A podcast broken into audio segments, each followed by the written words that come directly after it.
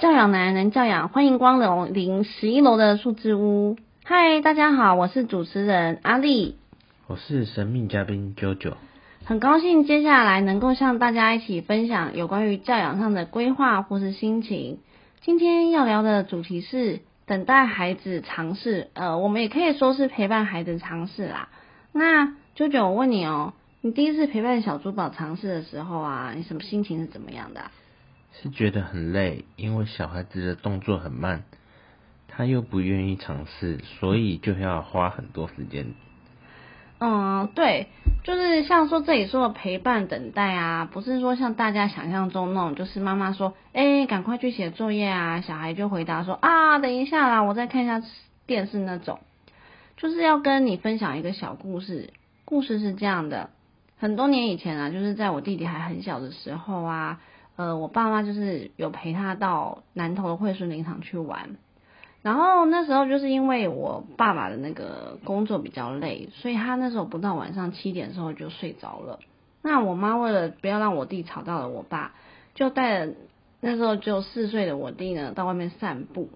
他们走了一阵子啊，就是经过一盏路灯，因为我弟他很喜欢昆虫，他在很小的时候就有看那个法布尔的昆虫记。里面像是有什么，嗯，粪金龟，你知道吗？嗯，金龟子，然后或者是甲虫啊什么的，他就很喜欢。那因为那时候我妈会把它当床边故事念给他听嘛，然后所以说我弟对昆虫就是有着浓浓的爱好。结果经过路灯之下的时候啊，哇，他看到了好多好多的甲虫，他就很兴奋，也很着迷，就站在路灯下不想离开。于是就这样子一直在路灯下面这样子跑啊看啊，然后捡那个昆虫起来看又放回去。结果你知道他们等了多久吗？不知道。等了大概三个小时哦，超夸张的三个小时。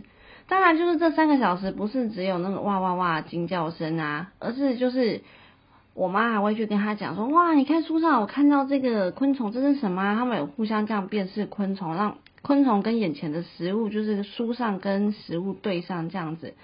那其实我妈已经等到快睡着了啦，但是还是让我弟玩到很尽兴。就后来旅行回来之后，我就问他说：“哎，你不会觉得很烦吗？”因为其实等三小时书真的，如果是我的话，真的觉得蛮烦的。就我妈说了一句话，我觉得还蛮棒的。她就说：“他有兴趣的事情啊，就要让他去做。”那我是把它解读成说，要培养并尊重孩子的兴趣。那说真的啊，我一直说我会觉得很烦啊，怎么什么样的？那如果是你啊，你会有什么感觉？等了三小时，一开始当然是很烦的心态。可是如果看到孩子在这中间有所成长，或者是慢慢的进步的话，会觉得好像很有成就感的样子。所以应该是说，会随着孩子的成长而慢慢的有成就感。可是有三个小时哎。对，但是毕竟是自己的孩子，所以自己对自己的孩子还是蛮有爱的。所以就是除了认了的状态，我生的我认了的概念吗？没错。好，那说真的啦，我觉得培养和尊重小孩的兴趣啊，这句话不太容易做到。也不是说爸妈不想做到，而是有太多因素会影响的。就是啊，之前我在临床啊，就有家长会问我说：“老师，老师，我的小孩对什么都没有兴趣，诶，叫他做这个也不要，做那个也不要。”你有应该有听过这种小朋友对不对？没错。那就是整天只想玩手机啊，然后就是呃叫他不要玩还会生气。那我就有问家长说，如果不让他玩手机的话，会让他做什么？结果你知道家长怎么回答我吗？不知道哎。家长就回我说，有让他，看电视啊啊还有嘞啊，就家长就说，因为小朋友做事笨手笨脚的，拿东西还会打翻，那阿公阿妈就会念他，或是就是会想教训他，玩具也会乱丢，不太会玩。那大人教他，他也没有兴趣，然后就自己乱玩。然后妈妈很夸张哦，也不是说很夸张啦。家长为了改善这个状况啊，还有去上玩的课程。那家长是说，在课堂上都玩得很开心，回家就不想要玩，就是想要玩手机。那你听到你觉得这个这是什么样的状况嘞？如果你是这个家长的话，应该是家长没有跟小朋友互动，或者是家长拒绝让小朋友尝试一些不熟悉的东西。导致小朋友对一些东西没有兴趣，他们只想做他们擅长的事，或者是简单的事这样子。对啊，这是一个原因。但其实在我刚刚讲的这个故事里面啊，其实小朋友状况比较不太一样，因为那个小朋友其实你刚刚我刚讲说，其实这样都会嫌弃他有没有？一会就说他笨手笨脚打翻东西啊。那去学校会喜欢玩的原因，或是去补习班喜欢玩的原因，是因为在补习班老师不会去干扰他。比如说像玩桌游好了，你自己很爱玩桌游嘛，你也知道，像外面可能就是跟你讲完规则之后，就大家开始玩，那你。你不会玩，或是你遇到同台之间的状况，你还是得自己去摆平。老师其实不太会去介入，他可能就是维护一下。可是其实家长就是不太一样，是说家长就会一直嫌弃，然后想要下指导棋这样子。对，然后诶，该怎么说嘞？所以外面课程会好玩，是因为老师有给小朋友自由发挥的状况。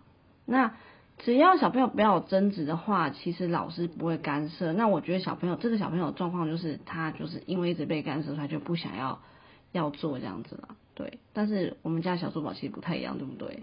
没错，我们是不太会干涉小珠宝的行为，所以我自己收藏了好多好几千、好几万的桌游，也是随他高兴想玩的方式呃让他玩，我也不会干涉他。但他还是拒绝尝试。没错，因为那天我们开了一套叫做那个城市车的那个那套叫什么？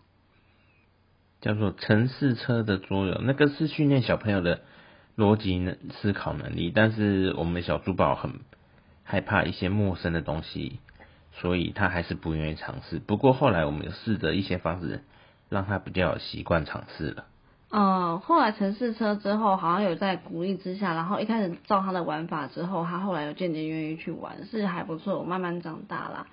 不过就是话又要说回来啦，就是其实说，像我们从事一个新活动啊，如果教练或者同伴一直说啊，你笨手笨脚啊，你要小心你在干什么话，其实是不是会很讨厌上这个课？没错，毕竟鼓励总是比较好的方式，如果用责骂的话，小朋友会逃避。对啊，像我那时候去健身房去运动，如果那个老师啊讲话就是比较急，或是嫌弃我的话，我就会很想直接到柜台去办退费哦。那就是小孩其实没有柜台可以办退费，他没办法把爸妈退费掉，你知道吗？就是我们一直嫌弃他，他其实没有办法把我们退费掉，所以就孩子只能用逃避的方式来面对爸妈对他碎碎念的状况啦。然后再大一点就会说一句爸妈听了会很怒的话，叫做你很烦呢。就是大概是这个状况啦。那说真的啦，其实我觉得要家长花时间坐在旁边等待小朋友，有点不切实际，也会不甘愿。你说嘞？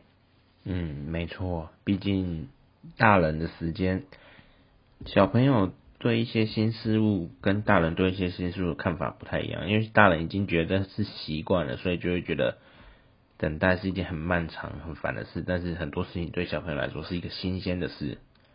对啊，所以我觉得就像是你刚刚讲的，其实我们觉得我们换一个心态啦，就是孩子在学新的东西，同时那个东西可能我们没有学过。那其实我在想，我们其实有个建议是说，我们搞不好也可以尝试去跟着小朋友一起学习，也许就是有一天我们会学的比我们想象中还要好。因为我有听过一个故事是这样，就是有一个爸爸，他为了要陪孩子打那种直排流去棍球，你知道吗？就去棍球，然后。他一开始只是去陪而已哦，就在旁边啊摆个椅子喝饮料什么，就到最后变成他自己组队在打，而且还认多认识蛮多不同领领域的那种爸爸朋友，然后他身体健康蛮多的，然后在工作上也是得到许多不同资源。最后他的小朋友虽然因为升学停止打球了，可是爸爸却还是有在自己的那个兴趣圈里面追求他的小目标啦。也许我不知道哎，我觉得也许等待。或是陪伴小孩的经验会比我们想象中更美好啊！就是就我自己陪伴小珠宝经验，我学到了还蛮多东西的。比如说像是知识性的东西，有最近新学到就是九大行星原来不是九大行星，是八大行星这件事情。嗯，因为那个冥王星是矮行星。嗯，觉得这是一个蛮特别的经验啦。你觉得呢？那你你有什么经验？你觉得是你陪伴他当中学到的？我觉得我陪伴他学到了，反而是与小孩子相处的耐心以及与他沟通的方式吧。毕竟爸爸不像妈妈一样，对，所以我也是在学陪伴中学习如何当一个更好的爸爸。对啊，那今天的节目大概分享到这边，就是谢谢大家的收听。如果大家有什么想法，或是在陪伴上有什么建议，或是说有什么心得，都可以在留言的时候跟我们讲，然后我们大家可以一起做个。讨论或是我们可以做个同温层的取暖。那今天的节目到此为止就是希望大家会喜欢。